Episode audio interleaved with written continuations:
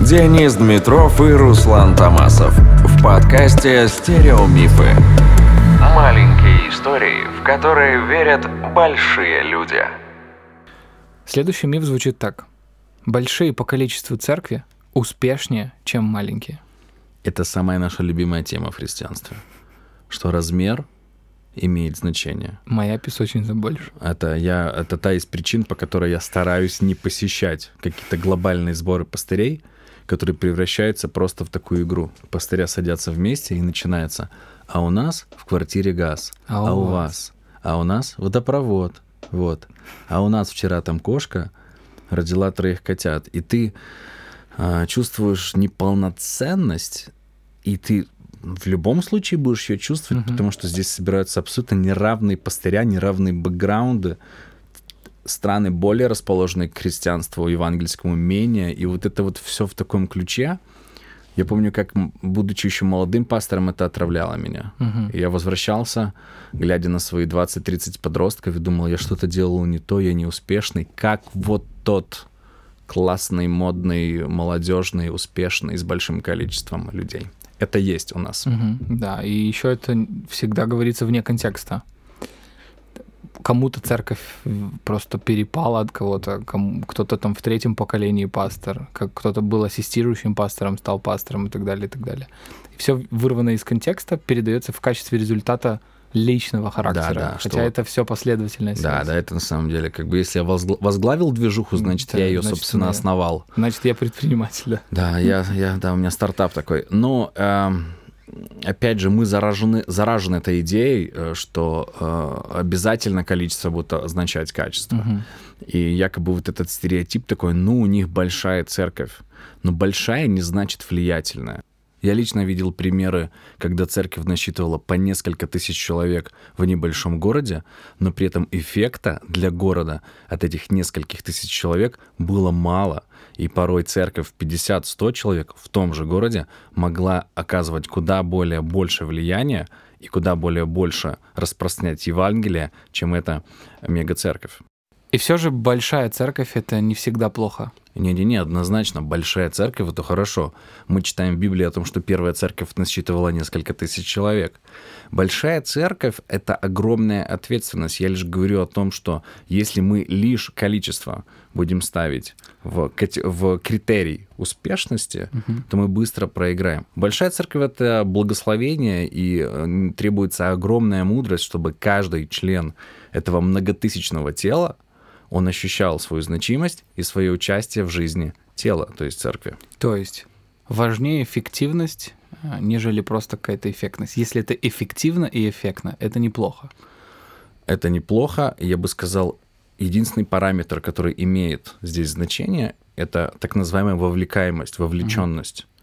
При, при одной тысяче членов церкви, сколько из этих людей вовлечены в служение церкви, как внутреннее, так и внешнее. То есть сколько людей чувствуют себя частью тела, Они могут чувствовать себя частью тела, они могут приходить каждое воскресенье, но не пол- функционировать. Да, они могут получать некий эмоциональный а, там, для себя подпитку, духовную подпитку, но насколько они действительно м, находятся в этой категории взаимоскрепляющих связей, о которой пишет апостол Павел, вот настолько у большой церкви это получится. Мгм. Мы же здесь больше говорим о том, что очень часто именно а, вот эта м, презентация церкви как большой, когда первое, что друг у друга спрашивают пастыря, заметь, Мгм. Сколько человек? у сколько церкви? человек у вас в церкви, да? Это что-то, что сразу направляет дискуссию и общение, и обсуждение важных вопросов не в то русло. Да, или вызов авторитета. Это пастор, у которого там энное количество тысяч. Да, да. Поэтому миф присутствует, он подхвачен, он раскручен. И стоит отметить, что исторически, если мы проанализируем большинство великих мужчин веры, которые повлияли, и женщин в том числе, которые повлияли на развитие христианства за последние 2000 лет, они в своем большинстве — это выходцы из маленьких церквей. Есть несколько примеров людей, полезных для царства, которые нам дала мега-церковь. Чаще всего эффективные, сильные христиане формировались в маленьких комьюнити. Хорошо.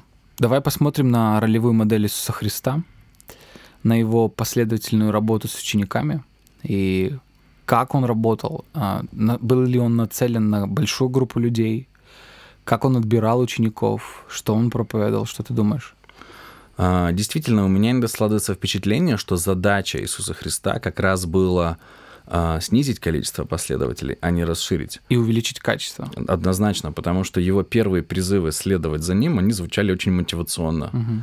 «Идите за мной, я сделаю вас ловцами людей. Идите за мной, не знаете куда, но что-то будет. Да, да, однозначно они ощущали, и еще тогда не было сформировано мнение об Иисусе Христе. Был этот хайп, он делал чудеса, он говорил о том, что, он, что Писание исполнилось.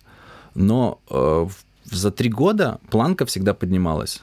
Мы знаем о том, что он однажды сказал, что кто не будет есть мою плоть, не будет пить мою кровь, mm-hmm. не достоин меня. И при этом он не дал никаких объяснений. И люди действительно ушли, думая, что это неадекват. Чуть позже он говорил о том, что кто любит отца и мать больше, чем меня, не может идти за мной. Впоследствии он сказал о том, что кто не берет свой крест и не идет за мной, недостоин меня. И после всех этих моментов ученики оставляли его. Угу. В одном случае он даже ученикам предложил. Он спросил их прямо, не хотите ли вы уйти? И угу. мы знаем, Петр ответил свои легендарные слова, куда мы уйдем, у тебя глаголы вечной жизни, да? И мы знаем, что у него было 70 человек, которые он послал проповедовать. Мы знаем, что у него было 12 человек, которые были всегда с ним. Мы знаем, что он троих взял с собой э, в Гефсиманский сад для поддержки в молитве. И мы знаем, что даже из этих троих он выделил одного. Это Иоанна, который э, написал Откровение. Это говорит о том, что для Христа массовость и количество это не было приоритетом, не было целью. Он, наоборот, избегал массового скопления людей и все время передвигался из города в город. Угу. Тебе не кажется, что это выглядит, как будто бы мы сейчас защищаем маленькие церкви и какую-то маленькую работу? Э, это действительно может так показаться, что подобная позиция — это просто позиция там, зависти и угу. объяснения собственного неуспеха.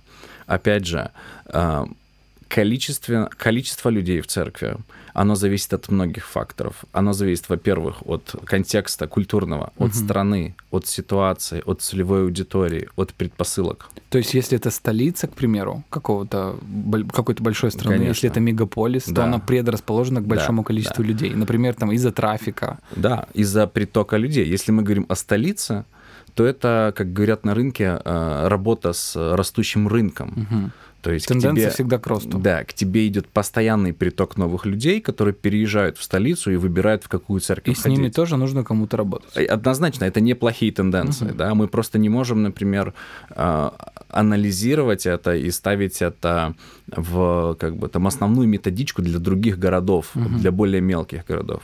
Если мы говорим о маленьких городах, то это отток, это да, тенденция, тенденция падения, да, это, да. это совершенно другая методика работы с людьми.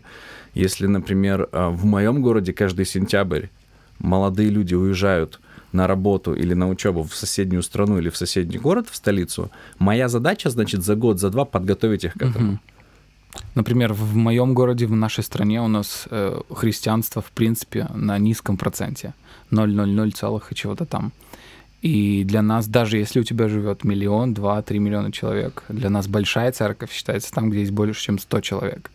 Поэтому цифры, они всегда зависят как от контекста, так и от э, культуры, так и от истории. И иногда реально маленькие церкви оправдываются тем, что у них мало людей, потому что они живут, к примеру, в регионе, где ну, вообще никогда не было христианства. Ты знаешь, свой успех я могу оценивать только степенью своего старания. Вот представь себе, мы с тобой встречаемся, и я узнаю, что у тебя миллион долларов. И я сразу же, только потому что я узнаю, что у тебя миллион долларов, приглашаю тебя к себе – чтобы ты научил меня, мою семью, угу. моих друзей тому, как этот миллион долларов у тебя оказался. Еще не разбираясь, откуда он у тебя. Возможно, у тебя был миллиард и остался миллион. Возможно, тебе этот миллион подарили. Либо действительно, возможно, ты настолько талантливый менеджер, что ты э, в самых неприятных условиях смог его заработать. Либо ты просто оказался в нужное время в нужном месте и сделал лишь одну сделку. Ты понимаешь, даже любой светский человек, он не будет оценивать качество и не будет оценивать успех по количеству. Это шаблоны, это тренды, и опять же, это иногда даже неудобность, потому что э, в маленькой церкви, когда все на виду, проблемы на виду, люди работают над собой, люди меняются. В большой церкви чаще всего это все скрыто, Мгм. люди не... Да, это минусы. Да, какие-то вещи происходят годами, люди это не знают. Если у них нет хороших систем подотчетности, хороших систем взаимодействия между собой. Давай будем подводить итоги. То есть большая церковь — это неплохо. Это хорошо. Плохо, когда большая церковь является мерилом успеха только лишь. И маленькая церковь тоже может быть оправданием к тому, что я живу в таком-то городе, и я верю в то, что только маленькие церкви могут приносить плод. Сто процентов, потому что это э, демотивирует тебя, и плохо вообще оценивать по одному критерию успешности. Да, поэтому нужно смотреть не в эпизод, а в историю. В и историю помнить, что и эпизод никогда не выстраивает общий результат. Смотрим в историю, делаем выводы и смотрим то, что работает в твоем городе, в твоей стране, с твоей культурой.